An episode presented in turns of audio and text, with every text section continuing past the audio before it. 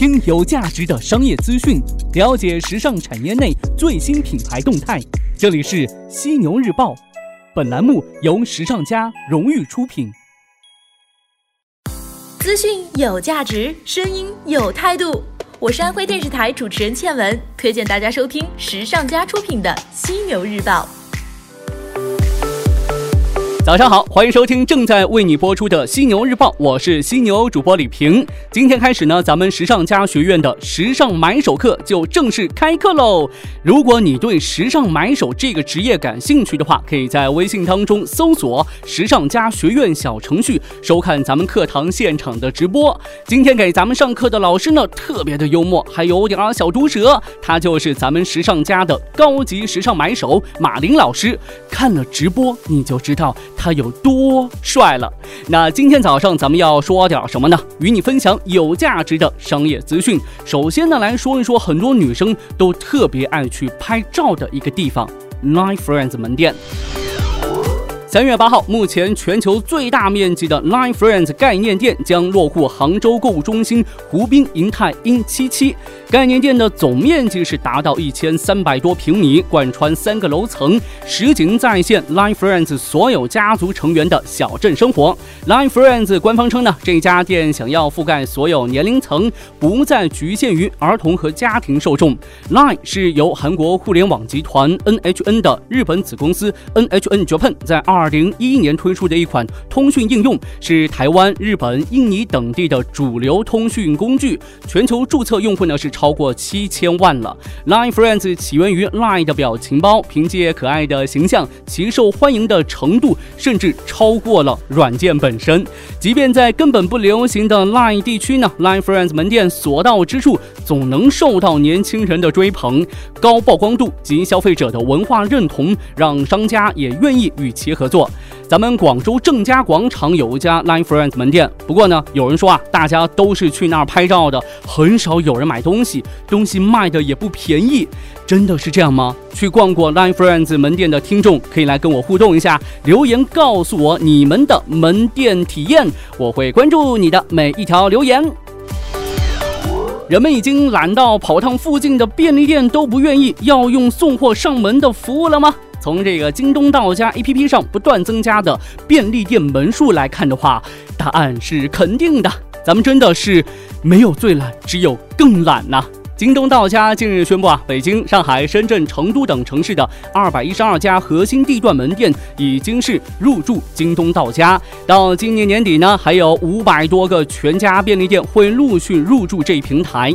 便利店接入外卖平台并不新鲜，在便利店网络密集的上海，二零一五年二月份，全家便利呢在其一千多家门店当中挑选了大概啊两百八十家与百度外卖开始合作。二零一六年，重庆的 Seven Eleven。也接入了美团、京东到家等平台。现在呢，京东到家推广下午茶频道，是想在非销售高峰时段保持流量和顾客的粘性。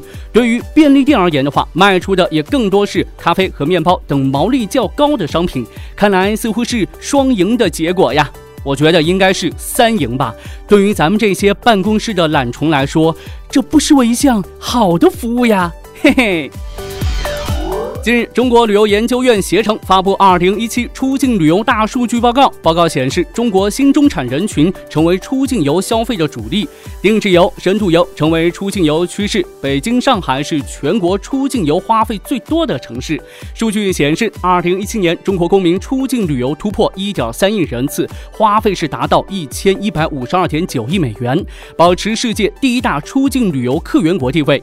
随着中国出境游客越来越敢于尝试。中国已经是成为南极第二大客源国。报告显示，中国人旅游已进入个性化时代。报告列出2017年出境游十大新玩法，包括去香港打 HPV 疫苗、芬兰赏极光、美国一号公路骑行、非洲狩猎、新西兰举行中式世界婚礼、唐顿庄园体验欧洲贵族生活等等。哎呀，这有钱人的生活就是这么的精彩呀！但是。咱们没啥好羡慕的。习大大说过，幸福是奋斗出来的。咱们努力努力奋斗奋斗，说不定以后太空游的就是咱们了。太空游，你可能会觉得有点远，但是五 G 时代真不远了。全国人大代表、中国信息通信研究院院长刘多近日接受记者采访时表示，五 G 第一版国际标准将在今年六月完成。我国五 G 研发试验第三阶段将于今年年底前完成，重点是系统验证。此外呢，我国已经启动五 G 应用征集大赛，向全社会征集五 G 特色创新应用。刘多说呢，我国在全球最早启动五 G 试验，在北京怀柔建设了全球最大五 G 试验网络，加速产业链的合作与技术的成熟。那目前呢，我国提交五 G 国际标准文稿占到全球的百分之三十二，牵头标准化项目占比是达到百分之四十。无论是推进速度还是质量，在全球范围内均属较高的。我们都非常期待这个五 G 时代的到来，是吧？不过呢，也有业内人士提醒咱们。用户对于超高速五 G 抱太大期望，还是要降低一下这个期望值的。早期呢，将会伴随成长的阵痛，这就好比小孩子的成长，从爬到走再到跑，都需要一个过程，一口气是吃不成胖子的。这点阵痛，反正我是能接受的。反正这五 G 时代迟早要来的嘛，对不对？最后呢，咱们来说一下这个占卜。哎，你占卜过吗？根据《经济学人》最近的一篇报道，韩国的占卜行业，包括算命、风水、塔罗，将达到四兆亿韩元，约合三十七亿美金的规模。这是一个什么概念呢？韩国二零一六年的电影票房也只有一点七四兆亿韩元，约合十四点四亿美元。从国内收入来看的话，占卜是比电影更大的产业。根据韩国艺术人协会统计，全国呢约有三十万个占卜师，这在一个人口为五千一百二十五万的国家算是相当高的比率了。如果按照这个数据来计算的话，相当于呢每个人每年在占卜上的花费大约是七十三美元。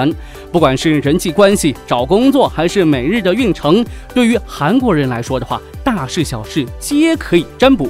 因为感到不安而诉诸占卜，人类从古到今其实都没有怎么变，在不同国家也一样。占卜呢，在咱们这儿应该算是算命或者去寺庙求卦之类的吧。做这些事儿都是为了图个心理安慰。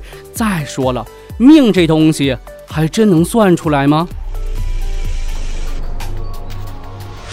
好的，今天早上呢，咱们就先聊这么多。想要了解更多时尚家相关内容，可以在微信当中搜索“时尚家学院”小程序，更多时尚家学院精彩课程等你来约。今天晚上，犀牛日报与你不听不散。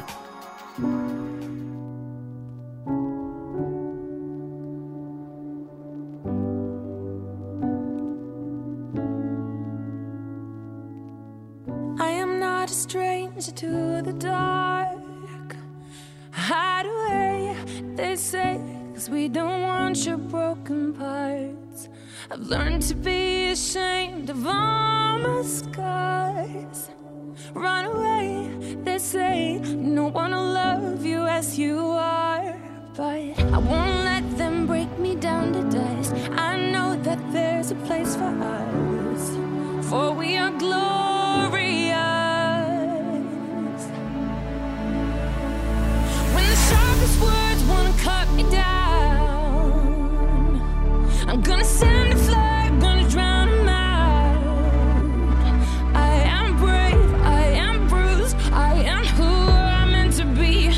This is me.